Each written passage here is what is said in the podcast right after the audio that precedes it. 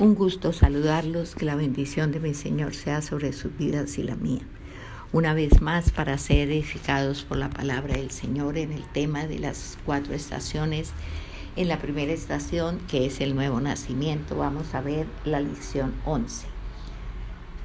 Padre bendito de los cielos, alabamos, exaltamos, bendecimos y glorificamos tu nombre. Muchas gracias por permitirnos una vez más ser edificados por tu palabra a través del Maestro de Maestros que es tu Santo Espíritu. Estamos aquí dispuestas, anhelantes de recibir este manjar, este alimento que a vida eterna nos conduce, bendito Rey.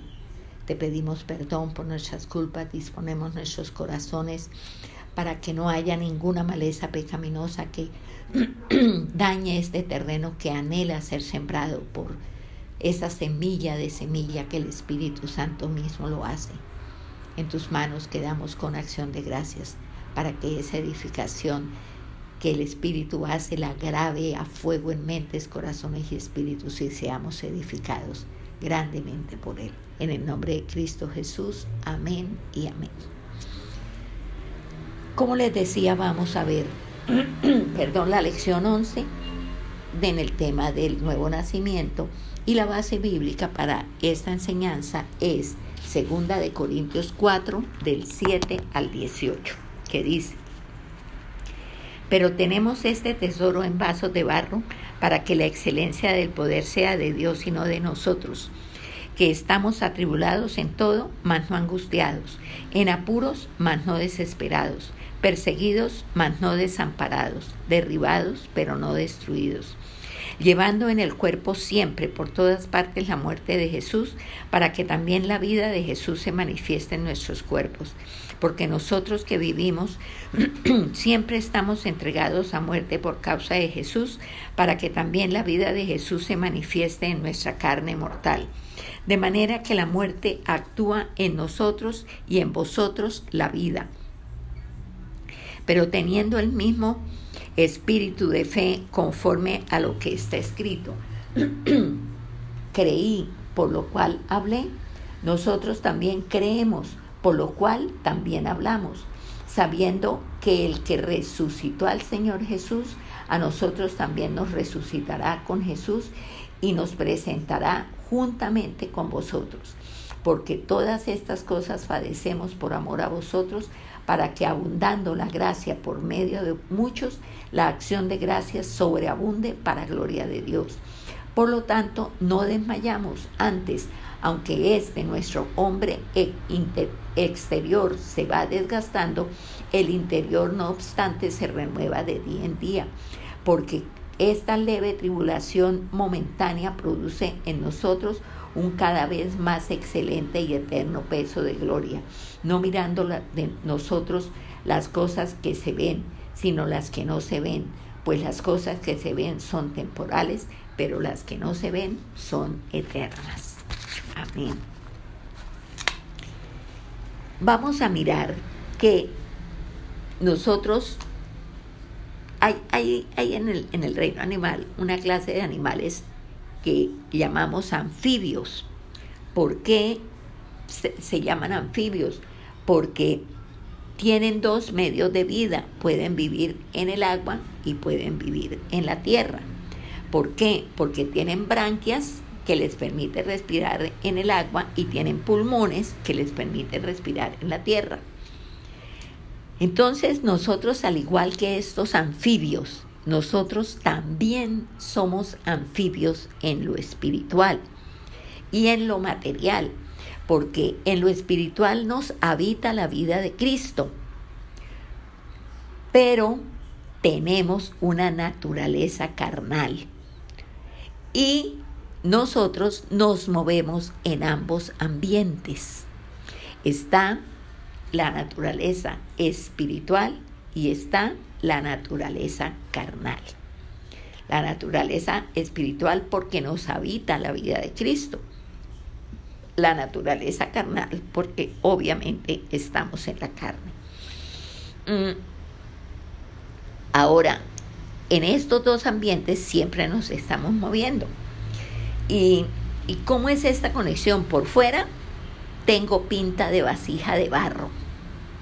Por dentro, un tesoro invaluable.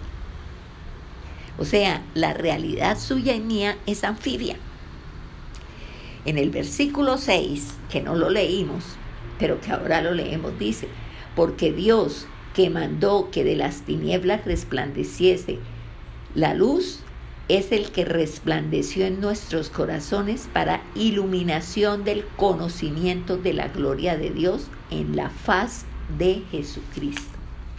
O sea, ¿qué quiere decir esto? Estábamos en las tinieblas, era una realidad, pero Dios mandó que en nosotros resplandeciese la luz.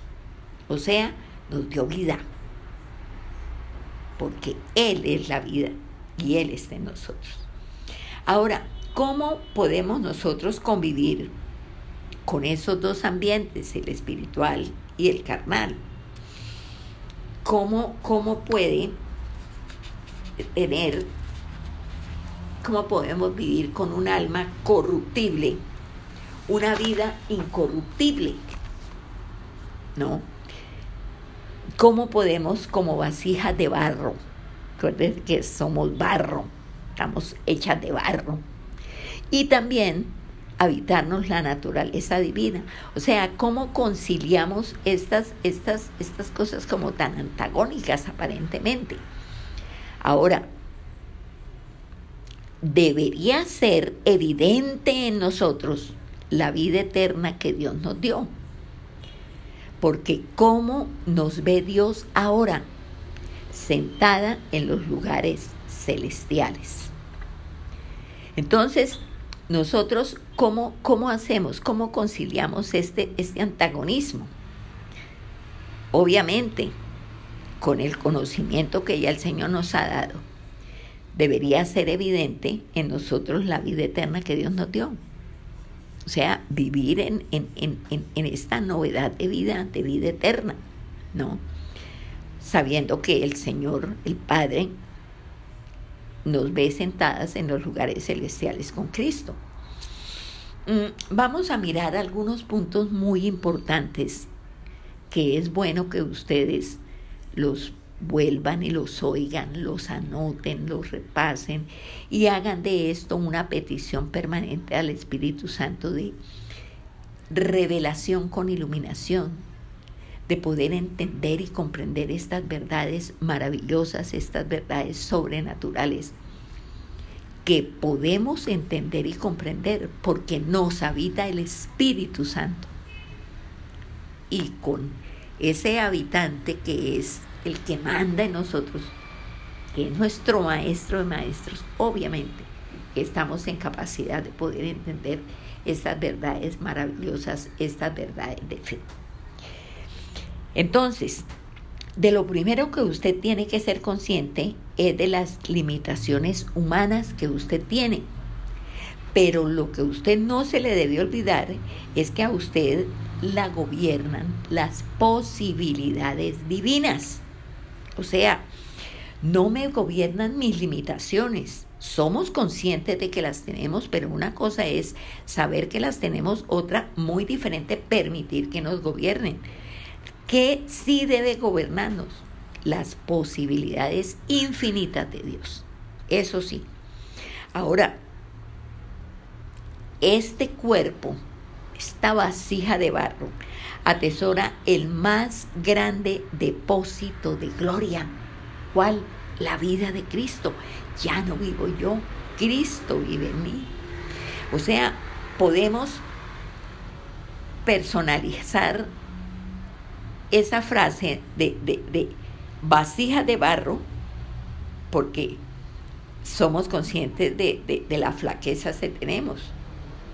Eh, esas, esas flaquezas están subrayando permanentemente la fragilidad que tenemos. Esa, esa fragilidad muchas veces no nos deja apreciar el poder de Dios que nos gobierna pero esto es lo que nosotros tenemos que hacer. Esto es lo que, lo que nosotros tenemos que, que no tanto personalizar la frase de vasija de barro, ¿no? Porque obviamente Eso es lo que somos. Y eso nos hace conscientes de nuestras flaquezas. Eso subraya nuestra debilidad.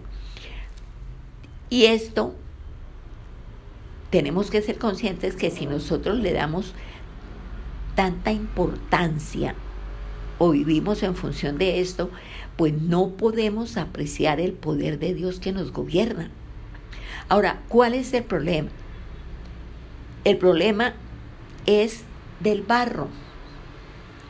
Y el problema, el problema del barro es su propia naturaleza. Pero como a mí no me definen mis limitaciones, sino el poder de Dios, independiente de, de, de, de, la naturaleza del barro y del problema que esto entraña, por encima de cualquier cosa, a mí me tiene que definir el poder de Dios que me habita. Porque no podemos ignorar que el barro siempre será barro. Pero las posibilidades de Dios son infinitas. El barro es quebradizo y tiene fecha de vencimiento. Las posibilidades de Dios sencillamente son infinitas tal cual usted lo está leyendo son infinitas. Y nosotros en, esta, en este pasaje que hemos leído, leemos cosas que, que son graves, obviamente, y podríamos nosotros agregarle graves y concluyentes, pero un momentico, miremos cómo es esto. La situación que atravieso, ¿no? La situación que, que, usted está pasando en este momento, sea la que sea. Mm, muchas veces nosotros permitimos que determine la posición que tenemos. Ahora, esto no debe ser así porque acuérdese que acabamos de mirar que estamos sentados en los lugares celestiales y usted puede estar pasando por una situación donde todo lo, lo tiene, está usted por debajo de absolutamente todas las cosas, pero usted no puede permitir que esa situación donde parece que se le viniera el mundo encima, vaya a determinar la posición porque su posición es por encima de todas esas cosas. Acuérdese, sentada en los lugares celestiales. Porque usted tiene que entender que tener necesidad y obviamente que en determinado momento tenemos no una sino varias necesidades. Podemos, que esto es cierto, lógicamente que no lo podemos negar, pero esto no nos debe definir como necesitados no, no nos puede definir como necesitados. Sí hay necesidades, pero no somos necesitados. ¿Por qué? Porque a mí me define lo que Dios hizo en mí, en Cristo Jesús.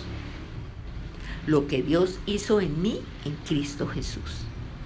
Eso es lo que yo tengo que tener certeza y lo que a mí me debe definir. O sea, lo que en determinado momento usted y yo podamos estar viviendo,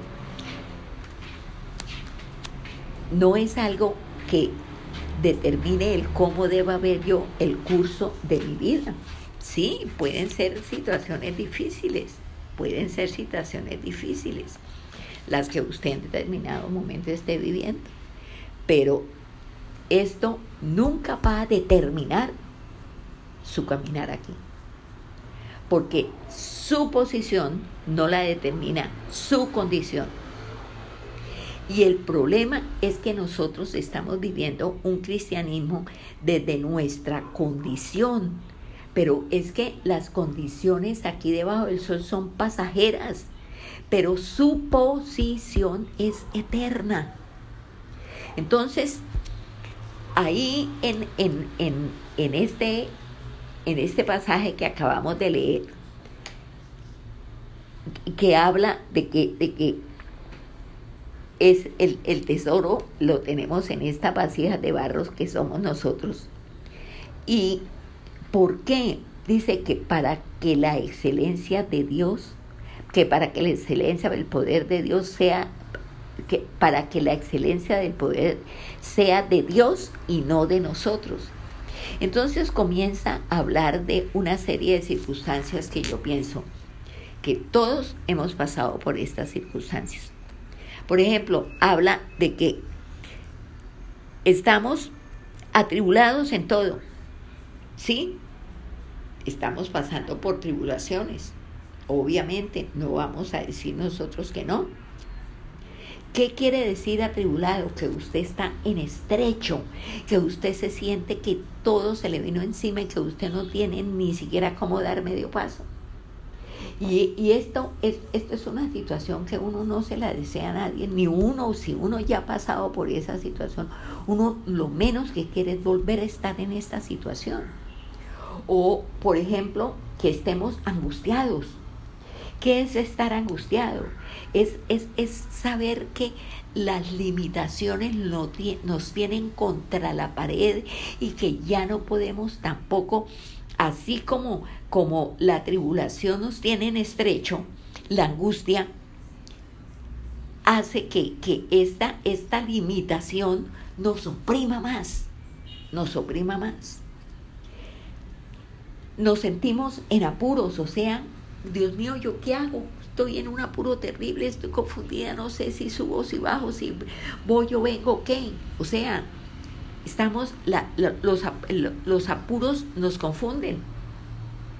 Y con toda esta carga de tribulación, de angustia, de apuros, pues obviamente que la desesperación no, no se demora en asomar su cara fea a nosotros, ¿no es cierto? Y esa angustia es de adentro hacia afuera. Por eso muchas veces nosotros llegamos a alguna parte y estamos inmersos en esa tragedia que estamos teniendo adentro y, esto se manifiesta de manera tan grande que muchas veces dicen, ¿qué le pasa? Y ¿por qué dijo, mija? Porque trae una cara terrible. Sí, eso es cierto, eso es cierto, porque como eso es de adentro, como eso es de adentro, ¿no? Entonces, Fíjese, sin embargo, que, que, que aquí está diciendo, sí, tenemos tribulación, pero no angustia. Estamos en apuros, pero que la desesperación no nos, no nos acabe. O sea, usted está en estrecho, pero va a haber salida por algún lado. La limitación no la va a ahogar porque fíjese que, fíjese que ahí dice, atribulados en todo, mas no angustiados. Está en apuros, sí, usted está en una confusión que no sabe dónde es arriba y dónde es abajo. Dice, pero esto no tiene por qué desesperarla, usted no tiene por qué terminar desesperada. Usted no tiene por qué permitir que ese, ese, esta cosa tan terrible, ese caos interno, determine todo lo que usted va a hacer porque ahí sí que peor van a hacer la cosa. Entonces, aquí, cuando nosotros, cuando nosotros nos sentimos perseguidos, ¿no? Y, y, ahí dice perseguidos, pero no desamparados. La, el sentirnos perseguidos es como una sensación de que alguien está atrás de nosotros y de que nos va a coger, ¿no? Y, y, esa, y ese sentirnos perseguidos, acuérdese que usted no está desamparado.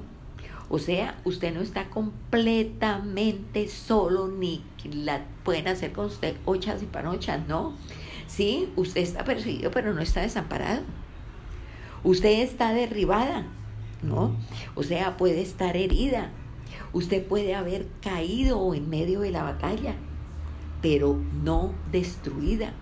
O sea, nunca aplastada, acabada y el enemigo triunfante sobre usted.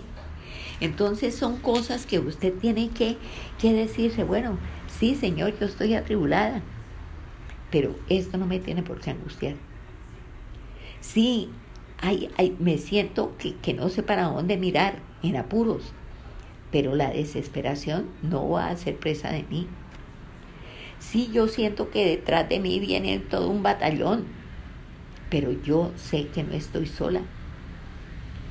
Yo puedo estar ahorita en el piso porque me tropecé, me caí, me metieron el pie y me pegué un pomazo terrible. Pero Señor, todavía tengo vida y mientras haya vida hay esperanza.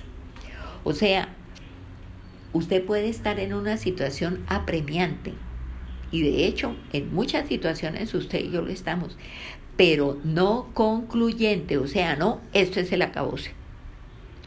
Porque nada puede destruir mi vida eterna. Nada, porque mi vida, como lo dice la palabra, es eterna. Es indestructible. O sea, esta lectura que yo hago de mi realidad, de mi eternidad, me va a permitir respirar otro ambiente. Me va a permitir ver otra situación. Porque yo tengo que verla, porque no es el acabose, como le digo yo, yo no puedo sintonizarme con el espíritu de la época y sobre todo de esta donde todo está tan espantoso y tan terrible, porque usted puede ver otra cosa si usted mira con los ojos del espíritu, todo es según el cristal con que miremos, todo es según según cómo veamos las cosas. Entonces, no es el acabose. Usted puede ver las cosas de manera diferente. ¿Por qué? Porque mira con los ojos del Espíritu. Mira con los ojos del Espíritu. Mire lo que dice ahí en el versículo 10, llevando en el cuerpo siempre por todas partes la muerte de Jesús, para que también la vida de Jesús se manifieste en nuestros cuerpos. Podemos llevar la muerte de Jesús, pero ¿qué es lo que se va a manifestar en usted? en usted y en mí se va a manifestar es la vida de Cristo. Eso es lo que se va a manifestar, la vida de Cristo. Y en esa certeza y en esa seguridad usted se debe mantener. Cuerpo, naturaleza carnal, vasija de barro.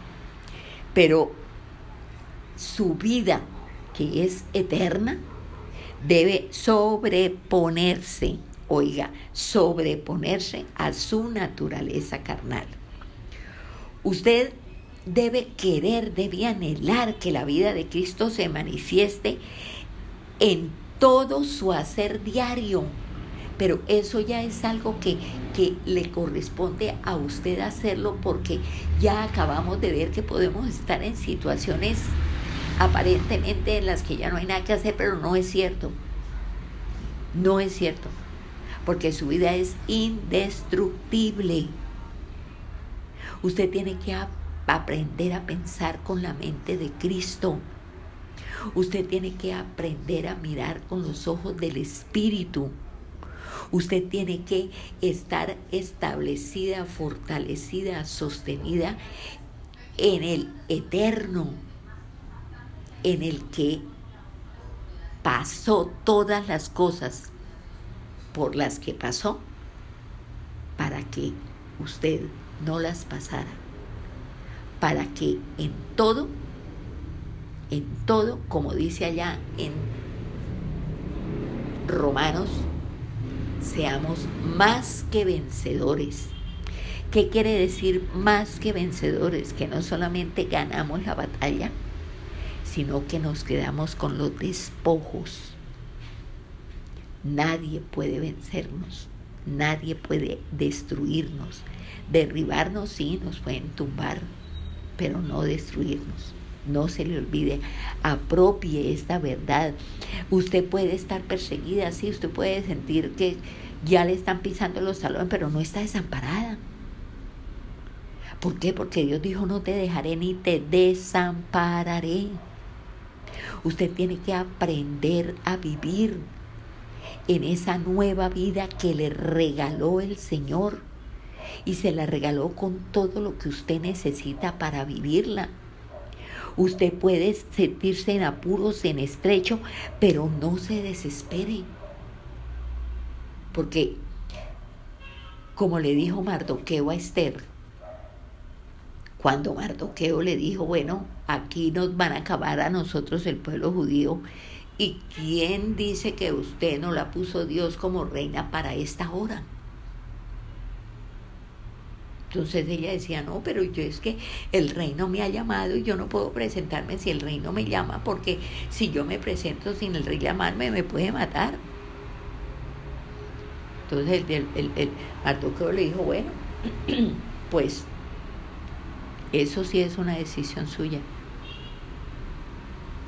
Usted no crea que por no exponerse ahorita, cuando venga la orden de matar a todos los judíos, usted no va, no va a ser muerta. Usted va a ser muerta porque usted es judío. Pero de lo que sí le puedo yo asegurar es que respiro y ayuda verá, vendrá de algo otra parte. Entonces, hasta ante esa fe de Mardoqueo, Esther se arriesgó. Si no conocen toda esta historia, léanse el libro de Esther. Eh, no tiene muchos capítulos y es un libro apasionante, es un libro precioso y maravilloso, ojalá se lo lean. Y, y puede estar atribulada, sí puede estar en gran tribulación, pero no se angustie, porque la angustia es como si la cogieran usted y le apretaran el cuello y no la dejaran respirar. Y usted está atribulada, pero no angustiada. O sea, el mismo Señor Jesús dice por allá en el Evangelio de Juan, en el mundo tendréis aflicción, pero confiad, yo he vencido al mundo.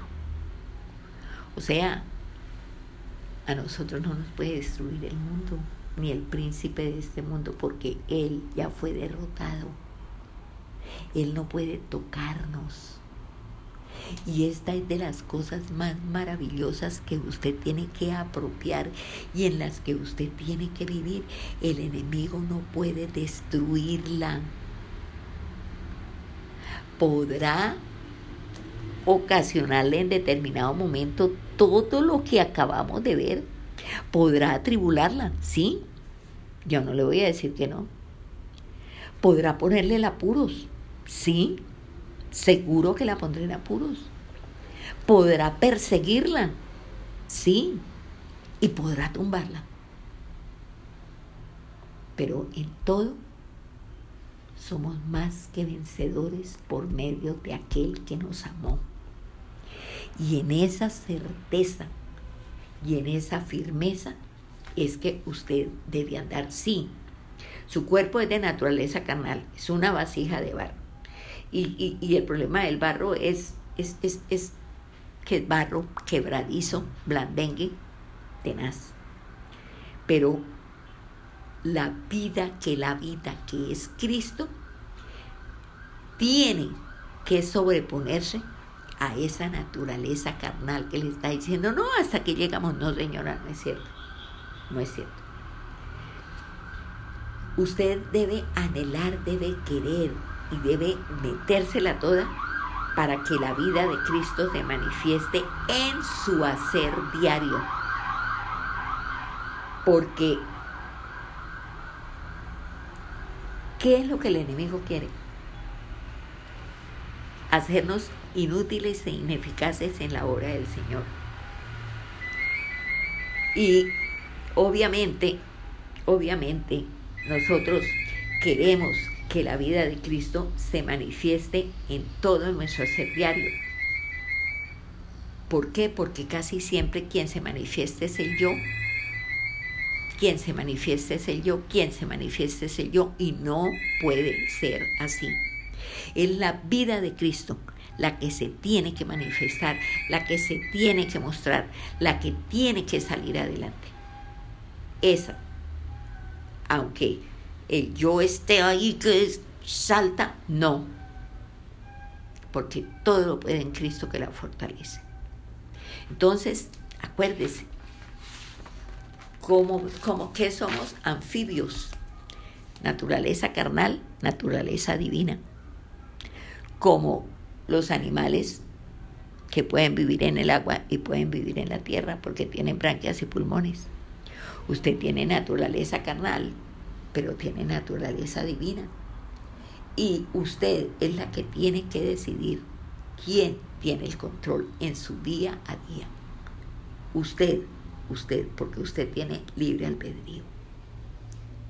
Dios le respalda si usted decide que Él sea el que tenga el control.